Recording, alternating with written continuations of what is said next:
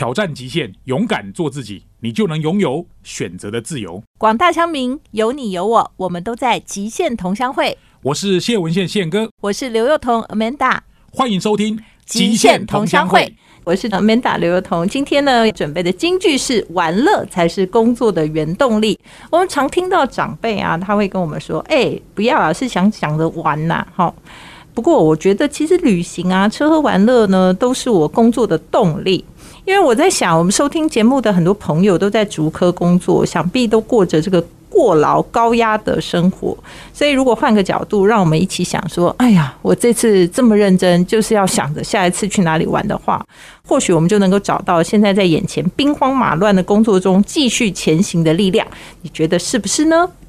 欢迎各位收听《极限同乡会》，我是主持人刘幼彤 Amanda。我们今天呢来访的这个来宾非常特别，因为啊，其实，在二零二一年，也就是去年呐，如果要问乡民说啊，最感动的事情是什么呢？大家就会说，哦，我们竟然可以在奥运拿到这么好的名次，或者是说，哦，那里面有好多人的表现，让我们觉得非常非常的不可思议。但是呢，其实在这个奥运呢，我们也很棒的，有几位曾经带给我们非常大感动跟荣耀的选手呢，也完成了他人生这个应该说职业的呃历程。所以今天访问到这一位呢，就是我们的亚洲球王卢彦勋。彦勋好，Hello，永姐，然后各位听众大家好。哦，我跟你上次见面是十二年前，对，好久。如果我们讲十二年，我觉得真的好可怕，那小孩都七岁了。那时候十二年前就是二零一零年嘛，那应该是对你来讲很重要的一年，对不对？确实，大家还是很多的回忆都会停留在那个时候。先解释一下二零一零年发生什么事哈，不然的话可能很多听众朋友不晓得。其实二零一零年呢，就是在那个温网的单打。那先前应该还有个日本选手打进去，哈，十五年，可不可以十五年以后亚洲选手第一次就打进了这个温布敦的十六强？那我记得那时候还有苹果日报哈的头版头呢，就是卢彦勋的手指天空的那张照片，那一张报纸应该有留着吧？应该有吧？因为其实我不太看报纸的，对对。那你现在已经算是完成整个那个职业生涯了，应该好好整理一下过往。我觉得我哥或者是我团队应该有留下来，对啊。我知道那一刻。啊！全世界都在问谁是 Randy，因为其实我觉得蛮辛苦的。为什么呢？这个我们就要先来问一下燕勋，因为其实网球啊，对亚洲人来讲是一个蛮不容易切入的领域，而且成绩事实上一直没有办法跟这种世界呃好像一流的顶尖选手来互相抗衡，所以其实是一条非常艰辛而且不太容易走的路。我觉得已经有在提升，但是当然，在回到二三十年前亚洲网球的一个状况来说，当然除了几个国家，比如说日本啊、印度啦这些亚洲算是比较传统，然后早发展网球的国家来说，他们网球的一个，比如说训练系统或整个承接上来说，他们都有一套自己的一个方式。嗯，那其他的其他国家的话，大致上就是。有时候在比较早期被殖民的时候，像越南，像什么，他在那个时候他们有一点网球的一个发展，但是等到他回归到自己本来就是自己的民族在统治的时候，他对这个地方就没有再继续延续下去。那台湾或者是中国也好，他们其实都是后来。采用大把的资金，那台湾的部分就是真的是靠大家的一个筚路蓝 对对，靠大家的一个热情，然后当然就是一些憧憬，因为当时就是你看过很多比赛，那你当然对这样子的一个憧憬，希望说能够可以往这个方向前进。那我觉得。在那个时候，我觉得在亚洲整个网坛上面来说，其实你能够获得的资讯也好，训练的方式也好，其实都很片段，很少，因为不太像现在，就是说网络这么发达，然后坐个飞机你就可以到另外一个国家，然后到哪里哪里可以做训练比赛。在那个时候，其实都什么都没有，蛮封闭的，然后资讯流通也没有这么的快速的情况下，确实在那个时候你要走这条路，其实你都还是在摸索啦。因为你从开始打网球到现在二十几年嘛，对。那如果回首这二十几年啊，你觉得假设现在有个机会重新选择，就跟你讲说，哎，你可以不打网球，可能可以做别的事情的话，那你会重新选吗？这个问题，我觉得我可能还会打。真的哦、那但是你现在知道你会变球没有王啊没有没有没有，我我觉得跟我的成绩跟那个没有太大，因为我喜欢这项运动。我喜欢从事这项运动，我很多的回忆都是这项运动带给我，不是说成绩的，而是我整个童年也好，跟我的同学一起成长的这个过程，其实网球给我很多的一个回忆。但是我我唯一会却步的，就会却步的，就是说，因为这样子的这条路的选择，其实我周边的，不管是我家人也好，也许我自己也好，甚至支持我的朋友也好，他会被有所牺牲。哦，这承受了莫大的对压力也好，生活上的形态的改变也好，这个假如我现在我知道了，假如你你刚刚问我这个问题，说我再选择一次，会让我却步的最大的主因就是在这个地方。就是说你不希望你周边的人为你做这么多的牺牲，对对对对哇，好感人哦！我觉得从事这项运动的初心，是因为很多的回忆跟人之间的感情。就是单纯喜欢这项这项运然后动啊喜欢。那那因为我会觉得说，因为在那个时候真的是会选择这条路，其实你要非常大的勇气啊，跟你是疯子吧？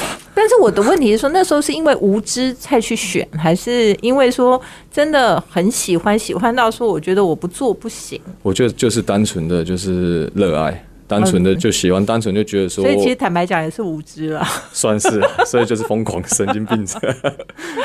不过这种问题都是假设性的啦，哈，啊但是也可以协助你回想一下，就是二十年来可能觉得失去的跟获得的嘛，哈、嗯所以我觉得刚刚我相信你一定很感谢那些为你牺牲的人，是啊，是啊，其实到现在我都觉得真的没有他们，我的所有的过程也好，或者现在的一些成绩也好，都是空谈吧。我应该要这样子讲。哇！希望今天在广播前面收听的朋友们啊，如果你心中有一件热爱的事情，那先回想你的初衷。你现在正在做的是不是你热爱的？你现在做的事情如果没有真的得到什么很高的回报，但是它如果是你热爱的，你还是可以坚持下去。这个是燕勋今天一开始带给我们的一个感想。好，接下来我们休息一下再回来。我们刚刚提到，就是说你的初衷是因为热爱这个运动，所以你开始就走上了一条职业的路。那好不容易二十多年，终于退休了，好，在这个职业网坛上退休了。那我想问一下啊、就是因为我看了很多报道啊，因为你在小时候好像也跟那个王宇佐嘛，就是曾经他比你小一点，对不对？对，小两岁，然后那时候你曾经觉得说，好像天分比你好，嗯，会吗确实，呃应该是说大家都这样讲吧。就是也不会演，就是感觉人家比较聪明，他比较会。我自己没有完全认可啦，但是大家大家都这样讲嘛，所以那我问你，你觉得天分跟努力啊，就是在走职业运动这件事情上面，哪一项比较重要？重要。其实客观来讲，两项都很重要啦。但是但是我会觉得说，比例呢？因为我就有说天分其实与生俱来的嘛。嗯那但是在这种技术层面比较需要高一点的，比如说运动上来讲，还有确实你有天分的话，它在每一个阶段都可以给你有一些优势。嗯，那但是问题是说，你努力是在这整个过程你要演进或者是前进的不可缺乏的一个元素。因为当你没有透过努力，你没有花时间，你没有重复的练习的时候，其实说实在，你有天赋，你也没有办法去发挥它。往下一个层级去前进。所以，我我一直说，天赋是相对来讲都需要一点点，但是努力是不可缺乏的。真的吗？但是我可不可以问一个比较残酷的问题？就是说，当你非常非常努力练习的时候，你有没有曾经怨叹过说，那为什么我似乎就没有办法像别人那么有天赋？你有过这？我觉得有一个过程，你确实会有这样子的想法，但是我觉得那努力不是代表你要变成别人，嗯，而是你要努力的变成你更好的自己。那你怎么接受自己？那时候你的心路历程是什么？其实我我会觉得，当我在一些就是说大家遇到低潮也好，或者是你说会不会有怀疑自己的情况下，其实确实我们在遇到失败或者输球的时候都会。但是对我来讲，可能有时候你情绪发泄，或者是说难过了一两天之后，其实你会想一想说你到底可以做什么。但我我自己可能比较就是平庸吧，应该这样讲。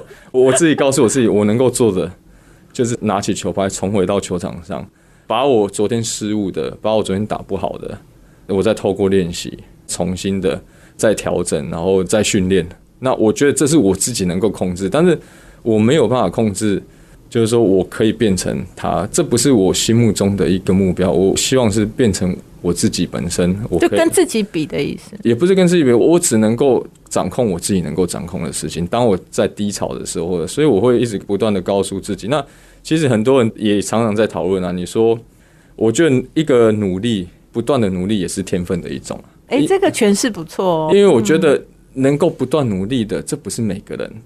就是这种坚持的傻劲，也是要有一种天赋的。你你不是每个人都可以做得到。所以如果说你没有办法真的觉得自己很有天赋的话，你也可以把自己的努力当成自己的天赋。也可以这样讲。而且另外一个，我举个例来讲，假如今天我拿纳达尔跟费德勒来比较，哈，嗯，他们两个成绩说实在的，现在当然纳达尔上个月才刚拿了二十一座，嗯，现在是最多的，嗯。但是大家在他跟费德勒在比较的时候，大家既有的印象说啊，费德勒有天分，因为他打球优雅。哦，你看他的手感多好，你看那他打球都要这么使劲，这么费劲耗体力，大家都认为费德勒比较有天分。然后纳达打出来，哦，就是因为他透过努力。但是事情是这样子嘛？今天只要纳达没有他一定的天分，他绝对不会到达这边。那再透过他的努力，他可以这样。但是。我觉得我们既有的观念就觉得哦，打要轻松的，要优雅的，然后好像随心所欲，这才是天分。但是我会觉得，这整个过程当中，从一到二到三到四，你这中间没有努力，我会觉得你会做不到了。其实会问这个问题的原因是，我想我们的听众当然他不完全每个人都会打网球，嗯，但我觉得每个人在自己的道路上，可能都会常常有怀疑自己的时候。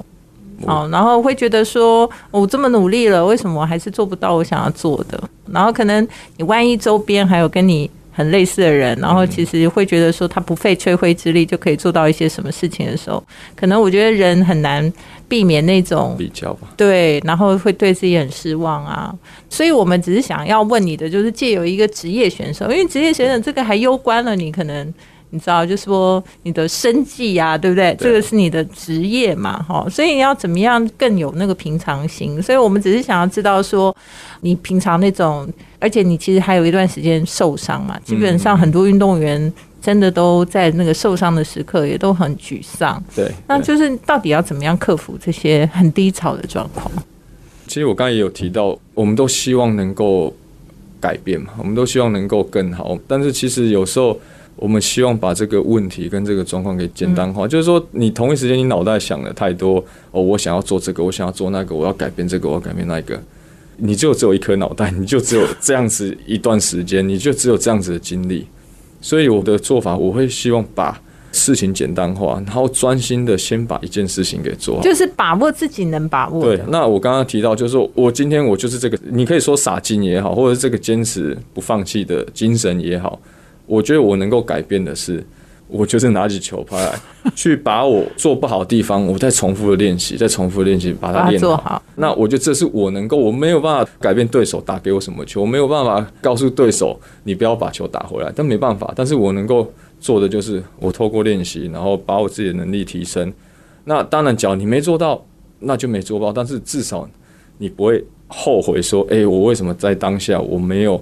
多做一点什么，或者是我没有付诸行动来去努力看看。那我觉得，当你做到，哎，那现实面告诉你，你可能就没办法。那我们再想另外一个方式，至少你知道这条路是没有做过了，你做过没有机会，那你就用删除法。这个没有，那我用换下一个方式。那我要回到刚刚最早是努力的过程当中。其实你在这条路上面，你会很 miracle，是你还会发现到你的天赋在哪里哦。因为有时候其实经由努力，你有时候你的天赋是藏在你的身体里面，但是你没有透过努力，你没办法发掘。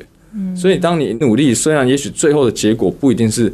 如你所预期，但在这个过程当中，你有可能在这个过程发掘新的天赋，你就可以往另外一个方向前进。哦，哎，这个我觉得今天燕勋带给我们两个想法还蛮好的。第一个就是说，说不定努力也是一种天赋，好吗？大家就算是很努力，这件事情能坚持也很棒哦。第二件事情就是说，透过努力，其实或许你会发现一些平常你没有发现自己的部分。好，那我们现在知道，就是燕勋其实在这二十多年的职业生涯里头，最高的世界排名来到三十三嘛。那我想问一下，就是二十年过去了，对于你在网球上面所获得成就，你满意吗？我觉得蛮不可思议的，蛮开心，蛮满意，但是也有遗憾的地方。那可不可以跟我们讲一下？这我我觉得比较遗憾就是没有拿到一个 ATP Tour 的一个 title，就是只差一步就在决赛当中输掉。但是我觉得回顾二十年前我给自己的一个目标跟就是 target，那我觉得二十年后我会觉得这一段旅程是很不可思议的事情，是超越你当初的想象。其实，只要以这样想的话，确实我也不知道我会打这么久。在那个当下，我只说给我两年的时间，我希望能够至少达到我的目标，那我再决定要不要继续前进。但是你看，一转眼已经二十年，那当然中间有一些受伤，但是我还是坚持过来，然后继续再走。那只是说还是一样，就稍微有点遗憾，说哎，在这个部分，哎，你大满贯有八强了，然后其他的比赛有拿到冠军，但是在这个 ATP Tour 上面，就是差那一场比赛。你没有办法拿到一个桂冠跟头衔，我是觉得稍微有点遗憾呐，对啊，在这个部分上，对，其实我觉得啊，就无论怎么样，我们会接受自己最美好的那一面，但其实有的时候也要接受自己觉得还似乎有点不完美的那一面哦。所以还是非常恭喜燕勋啊，因为其实二十多年要打这个职业的球赛，等于说全世界要这样奔波，真的非常非常的不容易。好，那接下来我想问一下，就是说你觉得哈，如果说在你人生当中，这个打网球这件事情，能够让你有一个突飞猛进的转变，是可能遇到了什么人，或遇到了什么事情，好不好？就可能是有一些很重要的东西，让你的职业生涯有了转变。这一段呢，我们休息一下，我们回来就要请燕勋帮我们谈一谈，就是你到底在网球生涯中有没有遇到什么一个重要的人或一件事情，让你突飞猛进，然后最后能够达到这么好的成绩？欢迎回到极限同乡会，我是主持人 Manda 刘幼彤。今天呢，我们在极限同乡会访问到的呢是卢彦勋。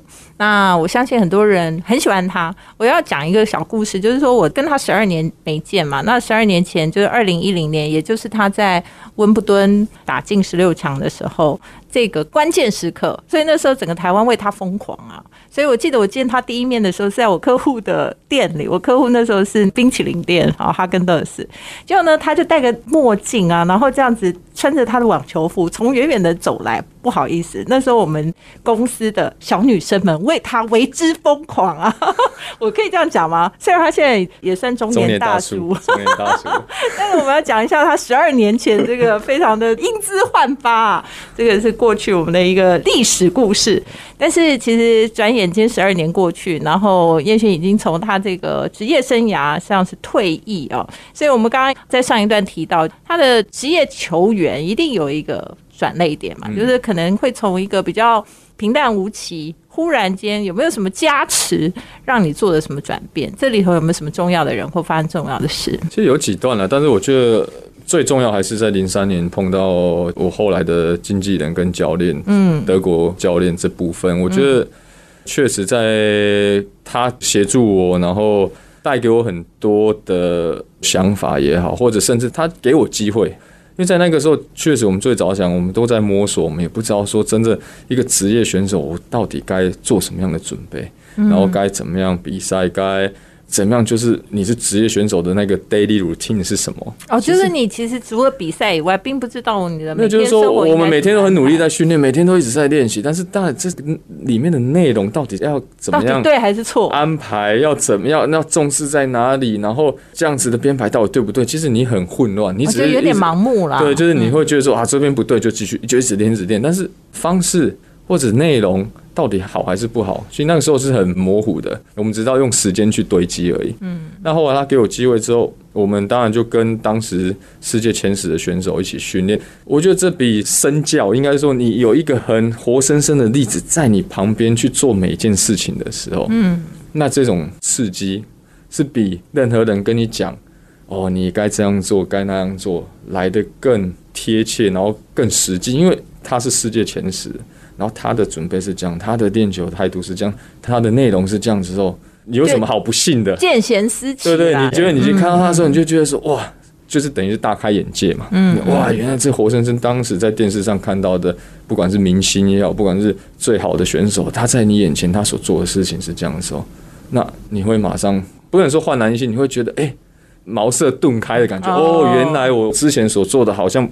不是这样，那可以有很多调整的地方，就变成说，哎、你的训练的编排也好，时间上，然后甚至你的态度，嗯，然后又因为你跟他们打球，你要很专注，因为你担心人家不跟你打嘛，人家排名高，你低，你稍微失误，人家就不开心啦、对对不对？那你在那情况下，你会受到这样环境的刺激。虽然说刚开始第一次我跟他们接触的时候，时间并不长，就十天、十二天，但这十天、十二天真的给我心理上、生理上跟视觉上也好，都是一个很大的刺激。但是那时候在碰到这个教练，然后带你进入这个殿堂之前，其实你已经打了蛮长时间了嘛。对，但是我有点就是说遇到瓶颈啊，卡住了，哦上不去，就是会觉得说，懂哎、我可能在这个等级上面我可以，但是就一直上不去。那你一直在找寻任何方式，嗯。然后再找寻别人来协助你，但是你真的第一也没有找到特别信任的，第二个你也不知道到底找谁，嗯。你只能够找哎、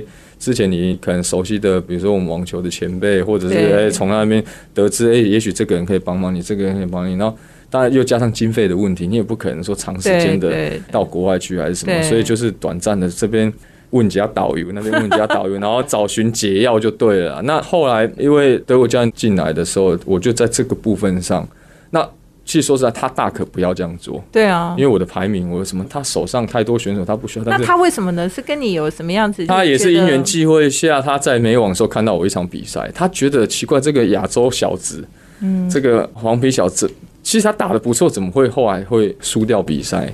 他觉得我有那个能力跟天分，然后打球的方式他都很喜欢，但是为什么最后他输掉这个哦，比赛？所以这个有点像千里马伯乐对对，所以后来他把我叫到旁边去。那时候一开始我也不认识他，我也觉得说从来没有国际经纪人来找过我。然后有时候就觉得诈骗集团，你知道，就觉得说啊，其实这个到底是有可能是被骗对啊，我就了。说这个到底是什么？是要骗我的钱还是怎么样？那当然，他确实在那个时候，在那当下，我真的也是有一点就是豁出去了啦。我懂，就是说，哈、反正已经也没有，就没有更好的方法吗？我我就相信你，我就我就试试看。那当然，真的确实，也许上帝保佑我，或者是真的让我你的努力被看见，然后你。的努力，那另外就是，当我们开始在合作的过程当中，他也是一直支持我。嗯，支持我不在于是说，因为他是我经纪人，他好像理所当然要支持我，因为你知道经纪人的角色，他其实也可以有很多对象可以支持他很多商业嗯考量对，他有他的时间分配上交，对你不是他主要的经济来源或怎么。样。但是我觉得他在我身上，他投入很多，他不是为了赚钱而赚，他只是他希望我好。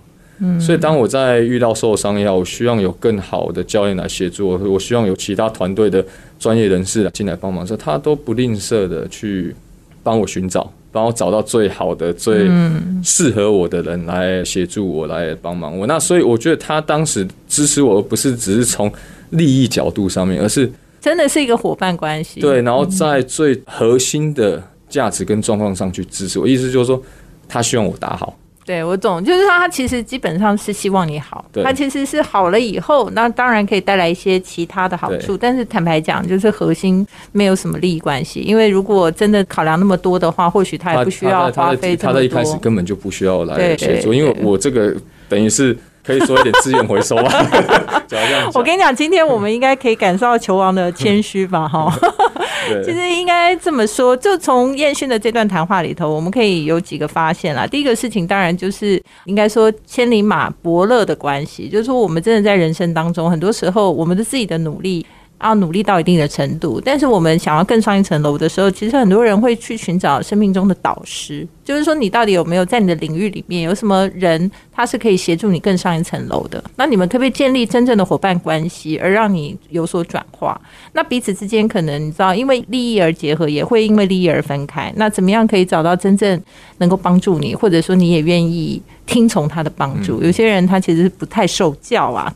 所以从这个过程来讲是很羡慕，我觉得真的是一个很棒的运气。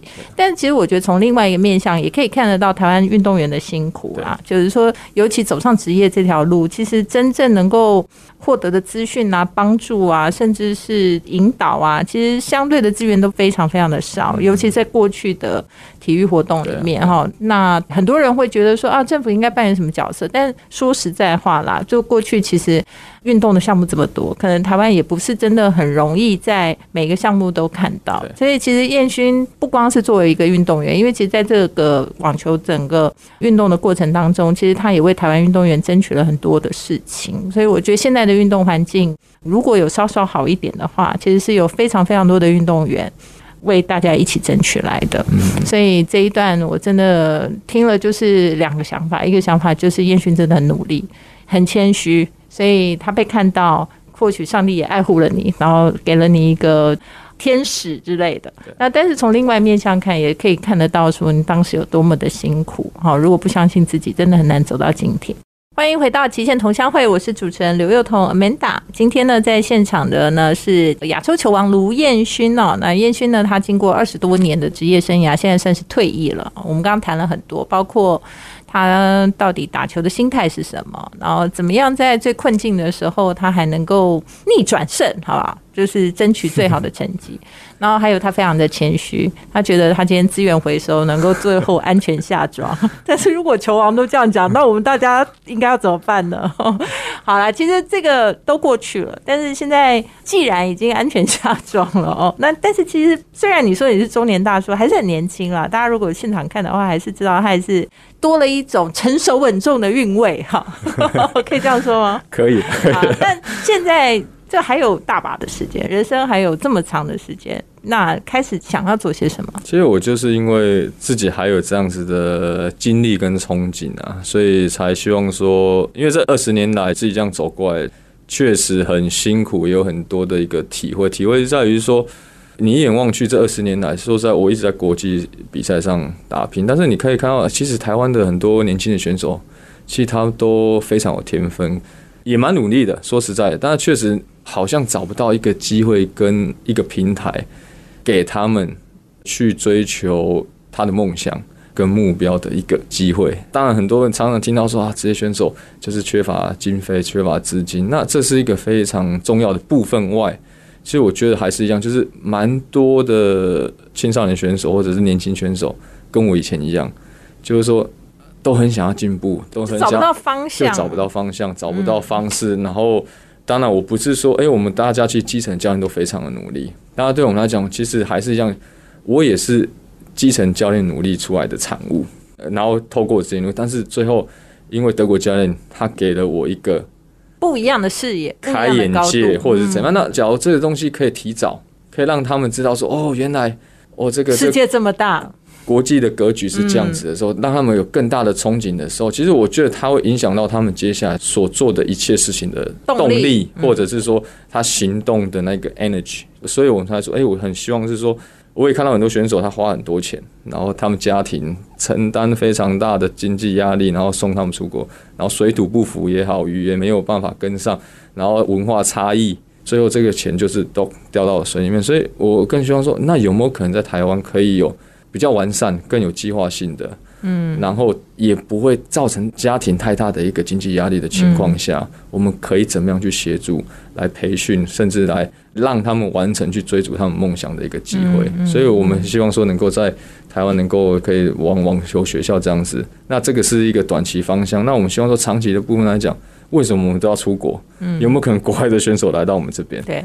那其实台湾有很自然的那个训练环境，你看冬天气候又好，我们四季都能够对啊。那我觉得说，只要我们能够有国际化，然后有好的一个配套跟专业的训练，其实我觉得台湾会变成一个训练的中转站。其实这不是不可能的事情，这是可以实现的。所以我也希望说，我们能够用这样子，然后衔接国际，能够把。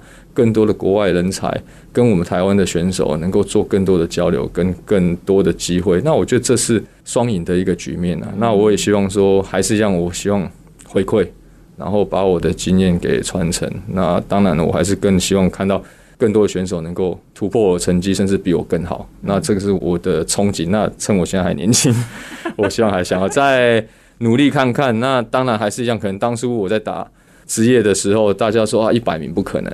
那当然，也许我现在做这件事情，也有人说，哎，这个事情很困难，是需要很大把的资金，很怎样？但是还是一样，我觉得我们就先行动，然后当然也希望说大家可以跟我一起努力，不只是网球，各个项目都一样。那我还是希望说，哎，大家可以再投注一点关注在网球这个部分上。那不要说因为我退役了，退休了，然后就好像把所有东西都放在仓库里面。我希望大家再把它聚集起来，然后来协助下面更多的跟年轻选手。嗯，对啊。其实我觉得啊，任何事情以前我们都觉得不可能啊。好，比如说你说 以前就算讲说这次奥运羽球好了，以前羽球也都是东南亚国家的天下，对吧？哈。那桌球也没有人说有可能啊，都是大陆人的天下，所以这个事情很多时候就是球都是圆的，都很难说。那其实燕勋已经算是台湾的宝贝了啦，哈，就是我们能够有一个选手在世界上有这么好的成绩，那他的经验啊，他的技巧，还有我觉得更重要是我们今天谈了很多关于心性上的，就是因为很多选手从小到大他只打球。然后人家说胜败乃兵家常事，但坦白讲，有时候克服胜败也没有那么容易哈。然后刚刚我们提的，就是说你认为自己没有天分，然后就很容易放弃，或者说认为自己有天分，但又找不到天分该发挥的地方。其实过程中有太多太多，就跟刚刚燕勋选的那首歌一样，就是如人饮水，冷暖自知。所以如果能够像燕勋一样，如果有个机会能够碰到像是。好一登过的，那好教练哈，好的一个 partner，或许会有更多不可思议的。其实我我觉得我们更希望的是能够，同样也是一起影响所有的教练。那我觉得这东西不是单纯我们只有我们可以做。那我觉得只要用我们的一个行动跟经验的传承也好，我觉得只要有更多基层教练可以跟我们一起。我们能够像团队一样去把它合作起来的话，然后去支持这些青少年选手，我觉得这才是，就也不是独善其身，对对，这是最根本，因为团结力量大嘛。嗯，那只要今天好像大家就说啊啊，你只有你刘彦勋可以做啊，我们都不行，我们并不是这样，我希望的是透过我们的行动，大家一起影响，然后。把这件事情做好。我跟你讲，我十二年前呢，看到燕勋就觉得说他实在是很会做那种大家长的概念。没有没有 就东东每次讲什么事情，就是说啊，其实我觉得就是大家一起来最好了，这样。啊，因为因为其实现在 我相信在科技产业来讲也是一样，就是说团队概念嘛。嗯。那其实我们从一一零年开始，其实零八零九慢慢我们自己我们在职业赛的时候，我们也都是团队了。我们以前可能就一个教练打天下了嘛。现在我们还要有体能训练师，我们要要营养师，又要有防护员。哦，这中间其实以前什么都没有。我还记得中间有一次，还是你争取了，然后还被禁赛之类的。对那那我一说，我们也是一样，只要今天我们要做培训的事情，我们也希望说是一个团队，那整个大环境也是一个团队来去来去改变，往前走。对啊。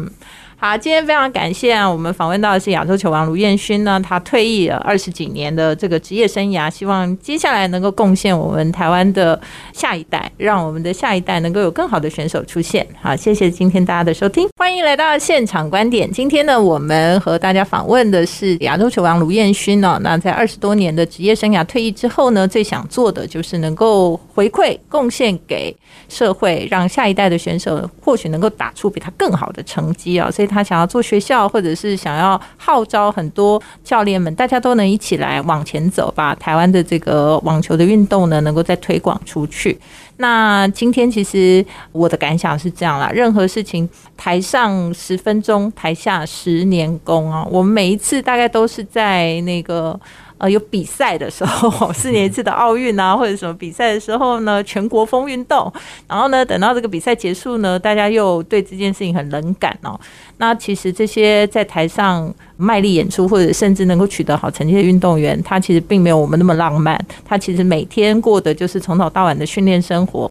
他每天就是为了要能够争取他下一次更好的表现，在努力。那我们平常是不是也能够多给他们一点支持？至少对我们的运动环境，对我们对于运动的重视，我们也能够拿出我们的一些参与度。好，我觉得这件事情都对选手来讲，或许是一个更实质的鼓励，就是大家一起做，能够改善我们台湾的体育环境。好，那最后想要请卢彦勋呢，帮我们分享一下，就是说，我相信现在因为多元化社会，很多人的家里或者很多人自己也可能会考虑走向一个职业运动员的想法。那你有没有什么样的建议要给大家？可能大家觉得职业运动员就是好像很顶尖、很高端的那种职业，或者是你一定要到很 top。但是我觉得在这个过程中，不管你是业余爱好者，或者是你要当职业选手、专业选手，其实最重要的一个元素还是。